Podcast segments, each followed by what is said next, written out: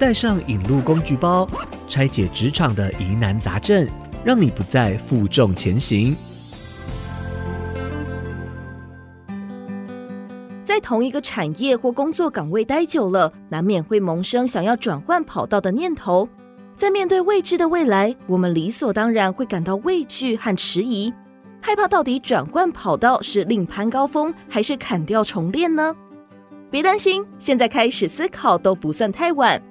今天邀请联咏科技人力资源处李维伦经理分享三点建议，带你找到心目中的转职方向。各位听众，大家好，我是联咏科技 HR 的维伦。如果您在单一领域工作多年，想要转换跑道，但却又担心是否会牺牲自己过往经验已经建立的 credit，以及苦恼着转换之后究竟是否为正确的选择，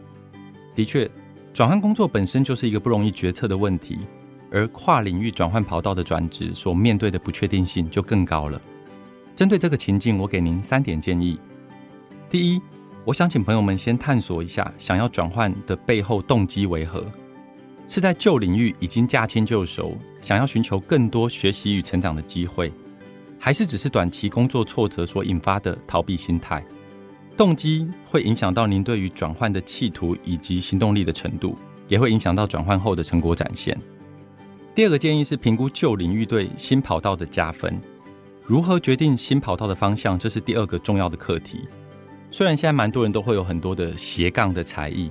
但我会建议，如果是正职工作的转换，还是不要有太跳痛的转换，最好是能够延续到旧领域的经验跟成果。举例来说，譬如说你是一个研发人员。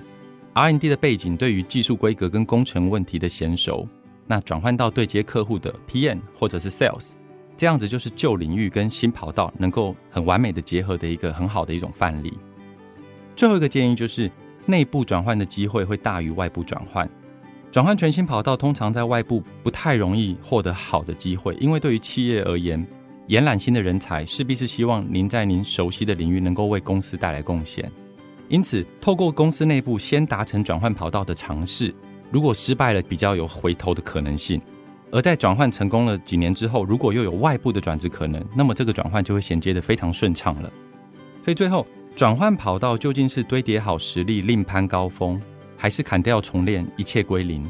请大家可以思考好动机、转换的忠效以及机会等面向，再勇敢地迈出那一步。